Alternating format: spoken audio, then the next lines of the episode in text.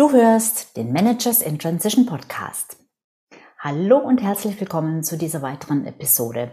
Heute geht es um das Thema Selbstständig machen mit möglichst geringem Risiko. Wie das geht, ob das überhaupt geht und was ich dir dazu empfehlen kann, das hörst du gleich. Diese Episode wurde übrigens auch als Video aufgezeichnet und du findest sie auch auf meinem YouTube-Kanal Sabine Votteler Consulting. Also bleib dran, es geht gleich los. Hallo, ich bin Sabine Votteler und ich war eine Managerin in Transition. Und das ist der Podcast, der dir zeigt, wie du dich in der Mitte des Lebens beruflich neu erfinden, aus der Karriere aus und in eine neue einsteigen kannst oder dich auf der Basis deiner Expertise selbstständig machst. Ich zeige dir, wie du gut durch den meist zähen Veränderungsprozess kommst und dich neu ausrichtest, sodass du das, was dich ausmacht und was du willst, in einem Job oder einer Selbstständigkeit leben kannst. Ich versorge dich hier regelmäßig mit meinen besten Tipps und Strategien sowie mit meinen Erfahrungen und Learnings auf dem Weg von der Karriere in die Selbstständigkeit.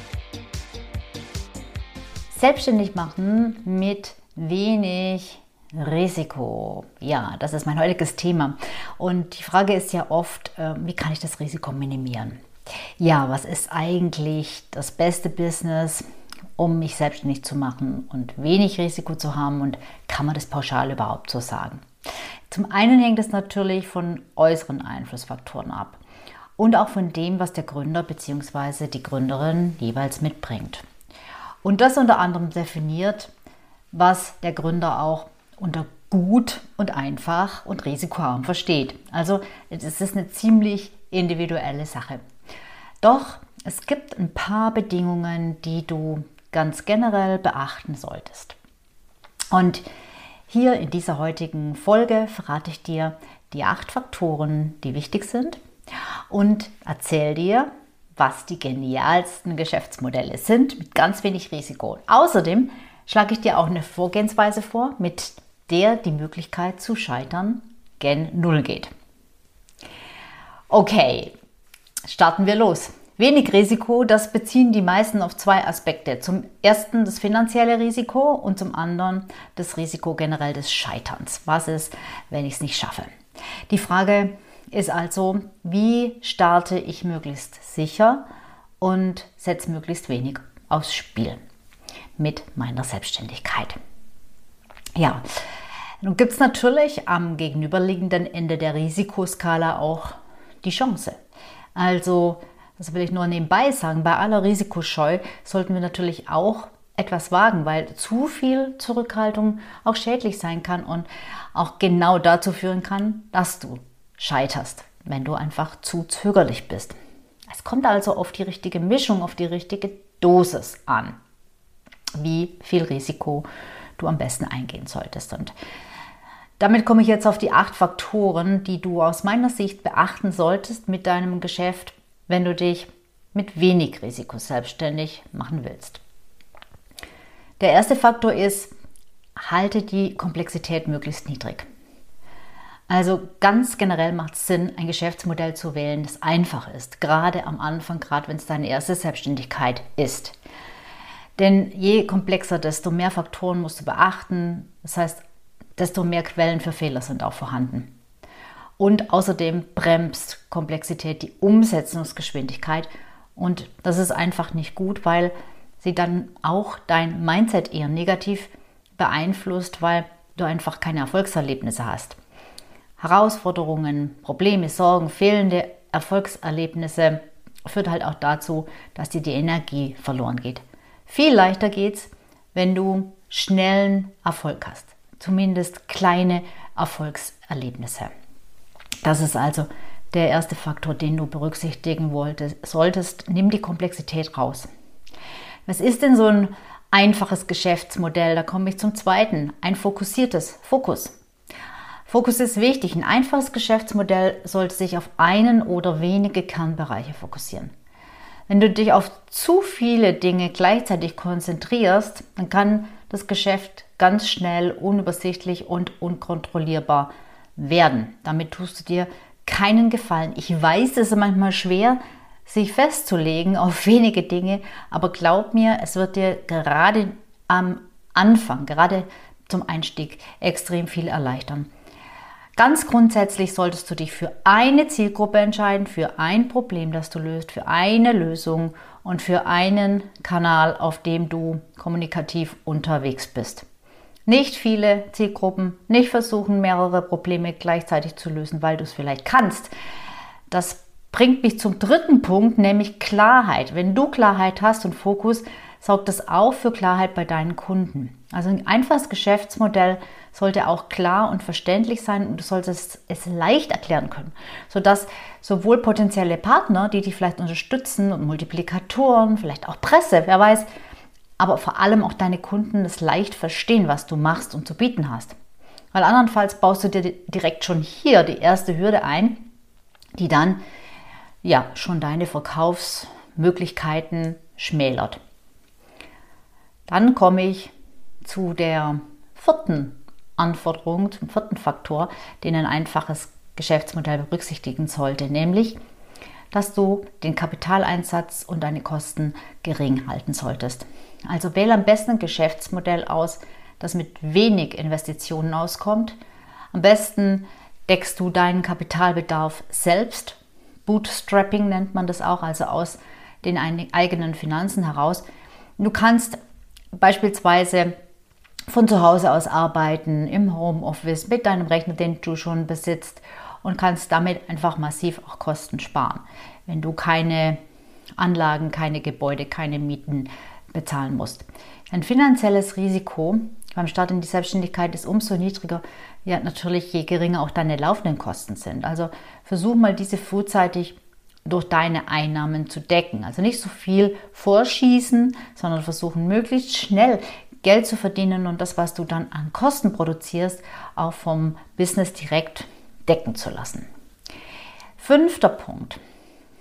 Schau, dass du eine hohe Gewinnmarge hast. Also wähle ein Business mit nicht nur guten Umsatzmöglichkeiten, sondern auch einer möglichst hohen Marge. Also zu einer hohen Marge führt zum einen neben niedrigen Kosten auch, dass du dich in einem wachsenden Markt bewegst und dass deine Zielgruppe wirklich ein massives Problem hat, sodass da wirklich auch ein großer Bedarf ist und eine Nachfrage und auch die Bereitschaft für die Lösung des Problems Geld zu bezahlen. Sechster Punkt, hohe Umsetzungsgeschwindigkeit. Ich empfehle dir zum Start ein Geschäftsmodell zu nehmen, mit dem du sehr schnell Kunden gewinnen kannst. Also ein Business, das nicht viel Vorlauf braucht, weil du zum Beispiel erstmal irgendeine Infrastruktur aufbauen musst oder irgendwelche technischen Voraussetzungen schaffen musst oder eben Gebäude, Maschinen etc. brauchst, sondern wirklich etwas, was from scratch sehr schnell aufbaubar ist und eine sehr kurze Time to Market hat. Der siebte Punkt, ähm, den ich für wirklich wichtig halte, ist, dass du darauf achten solltest, dass du dein Business leicht testen kannst. Also bevor du es dann wirklich durchstartest, solltest du sicherstellen, dass es auch wirklich funktioniert, dass es potenziell genügend Kunden gibt, die bereit sind, für dieses Angebot zu bezahlen und dass dieses Angebot auch wirklich zum Ergebnis führt. Und das findest du am ehesten mit Tests raus. Also möglichst realitätsnah müssen die sein und die sollten dann natürlich im Vorfeld nicht zu viel Aufwand erfordern. Also das heißt, wenn du direkt erstmal eine Produktionsstraße bauen musst, bevor du dein Produkt herstellen und testen kannst, dann wird es jetzt hier bei diesem Punkt eher kontraproduktiv. Und dann komme ich zum achten Punkt. Ähm, da geht es um die Anpassung, Anpassungsfähigkeit. Du solltest ein Business wählen, was du anpassen kannst, wenn du wenig Risiko haben möchtest. Ja, also ein Geschäftsmodell, das du adaptieren kannst, wenn du feststellen solltest, dass es in der ursprünglichen Form noch nicht ideal funktioniert oder auch einfach für dich noch nicht ideal ist, dass du einfach feststellst, hm, so ganz wie es jetzt läuft, habe ich es mir nicht vorgestellt. Ähm, ich würde es gerne noch ein bisschen ändern. Wenn du nicht viel vorher fixe Kosten aufgebaut hast, dann ist das möglich und das macht einfach Sinn. Und der neunte Punkt, ich stelle gerade fest, ich habe neun, nicht acht, Wähle ein bekanntes Thema am besten. Also mach dich in einem Bereich selbstständig, in dem du dich schon auskennst. Und noch besser ist es, wenn du schon ein Netzwerk hast, in dem sich potenzielle Kunden und vielleicht auch Kooperationspartner befinden. Das muss nicht unbedingt etwas sein, was mit deinem vorherigen Job zu tun hat, aber es ist schon gut, wenn du da gewisse, einen gewissen Background mitbringst und gewisse Anknüpfungspunkte schon da sind. Was sind denn jetzt aber solche einfachen, risikoarmen Geschäftsmodelle und vor allem solche, die sich gerade für Fach- und Führungskräfte ähm, eignen? Also was erfüllt denn nun diese ganzen genannten Faktoren, diese neuen von eben und welche ja, sind gerade für Fach- und Führungskräfte interessant? Aus meiner Sicht bietet sich da alles an, was mit Knowledge zu tun hat. Also alles, jeder Bereich, in dem du über Know-how verfügst, wo du dir viel Erfahrung äh, äh, angeeignet hast. Also Know-how, Expertise plus Erfahrung ist für mich der beste Mix, die beste Kombination. Ähm, denn da hast du ein besonderes Verständnis durch diese Erfahrung, eben über das reine Wissen hinaus und damit hast du eine super Grundlage. Und diese Kombination gibt es wirklich in vielerlei Hinsicht, auch bei dir, auch wenn du jetzt vielleicht denkst, hm, was könnte das sein? Und je nachdem, was dir liegt und was auch natürlich deine Kunden brauchen, kannst du das in unterschiedlichen Formaten dann darstellen, verkaufen. Zum ersten, und das ist ganz naheliegend in der Beratung. Also du berätst entweder Unternehmen oder Einzelpersonen, Endverbraucher und unterstützt sie dabei, Strategien und Prozesse zu entwickeln und vielleicht auch noch zu implementieren, ähm, ja, schwerwiegende Probleme zu lösen, Dinge, die du kannst, wo du Erfahrung hast, Probleme, die du bereits gelöst hast für deinen vorherigen Arbeitgeber oder für dich. Coaching geht in eine ähnliche Richtung. Gerade als Führungskraft kannst du deine persönliche Erfahrung in Karriere und Business nutzen, um Menschen bei der Karriereentwicklung oder bei der Bewältigung von schwierigen Situationen zu unterstützen, zu beraten, zu coachen. Trainings, das was für Gruppen. Ja, also natürlich kannst du dein Wissen auch an Gruppen heranbringen in Form von Workshops, in Form von Trainings. Und ja, es gibt auch noch weitere Wissensformate, die sich auch verkaufen lassen, wie Bücher schreiben und solche Dinge. Die würde ich allerdings nicht empfehlen, weil die nicht die oben genannten Kriterien erfüllen. Da, die sind einfach ähm, ja, zu aufwendig vor allem auch und bringen zu wenig Geld. Dann kannst du natürlich auch Dienstleistungen anbieten. Also wenn du eine spezifische Fähigkeit hast, kannst du auch mit einer Dienstleistung starten. Ähm, Im Englischen nennt man das so schön done for you, also etwas, wo du dann wirklich die Umsetzung machst. Zum Beispiel Konzepte entwickeln, Projektmanagement anbieten, solche Dinge. Da tauschst du am Anfang deine Zeit gegen Geld, aber für den Anfang ist das, das prima. So, dann gibt es auch noch die Vorgehensweise, die du natürlich bestimmen kannst, die Schritte, die du gehen kannst und die dein Risiko auch minimieren können. Am wenigsten risikoreich ist, wenn du nebenberuflich startest. Das ist das geringste Risiko. Ähm, und wenn du so lange, bis dein Businessmodell steht, also solange noch die ganze Theoriearbeit gemacht wird und du nach außen auch noch gar nicht sichtbar wirst, weil du noch gar nicht so weit bist, kannst du gut wenn du die Zeit hast, nebenberuflich dir diese Gedanken und diese Strategie entwickeln.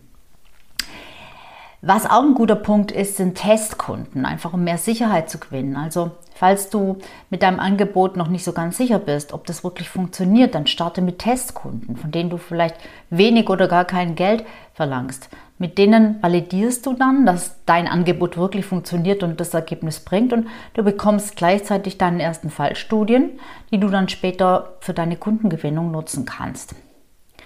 Dann kannst du als nächsten Schritt deine Arbeitszeit bei deinem Arbeitgeber reduzieren.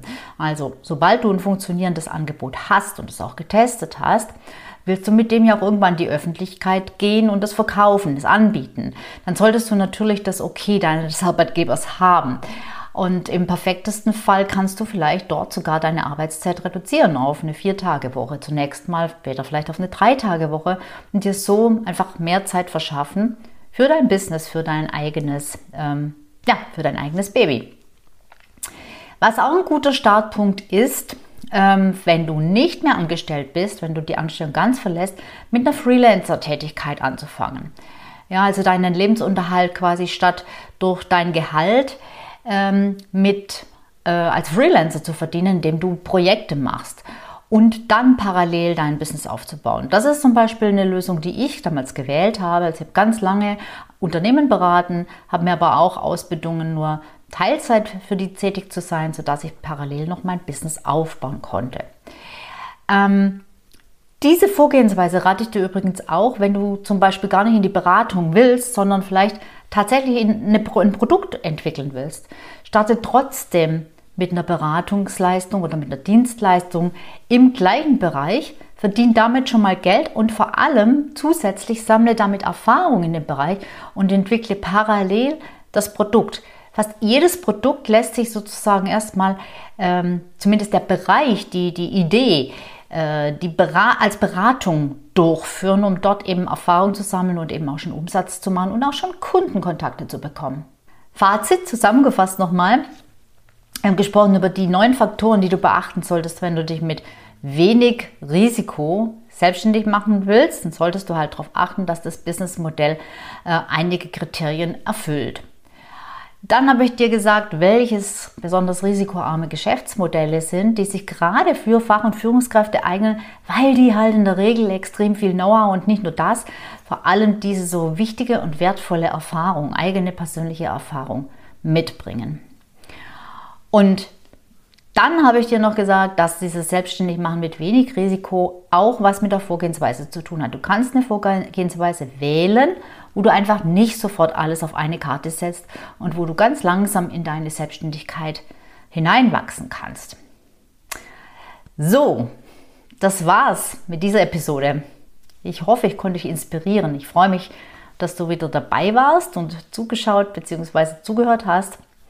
Und wenn dir das gefallen hat, was du hier gehört hast, dann ja, weißt du ja, das war nur eine Kostprobe. Und wenn du jetzt genau an dem Punkt stehst, dass du sagst, ja, es gibt da so Zweifel und ich würde mich gern möglichst risikofrei selbstständig machen. Ich überlege mir das, ob ich das tun kann, ob ich das wirklich machen will. Wenn das so ist, dann empfehle ich dir jetzt an dieser Stelle meinen kostenlosen Online-Workshop Roadmap zum eigenen Business, der ab 6.3. 23 stattfindet. Ich lade dich ganz, ganz herzlich ein und anmelden kannst du dich über meine Website. Den Link zur Anmeldeseite findest du in den Shownotes. Wenn du jetzt sagst, ah, ich will eigentlich wissen, wie ich gleich mit dir zusammenarbeiten kann oder ich brauche mal so einen persönlichen Tipp für meine individuelle Situation ähm, und welche Strategie du mir empfehlen würdest, Sabine, ja, dann kann ich dir damit natürlich auch dienen. Dann geh ganz einfach auf meine Seite sabinefotteler.youcanbook.me. Das ist mein Online-Terminkalender und dort kannst du dir ganz einfach einen ebenfalls kostenlosen Termin ausmachen und dann telefonieren wir mal miteinander und ich gebe dir einfach meine Einschätzung. So, ich freue mich, wie gesagt, wenn ich dich inspirieren konnte. Ich freue mich, wenn du mir ein Like oder einen Kommentar, äh, eine Bewertung mit fünf Sternchen da, da lässt und ja, freue mich, wenn du auch beim nächsten Mal da, dabei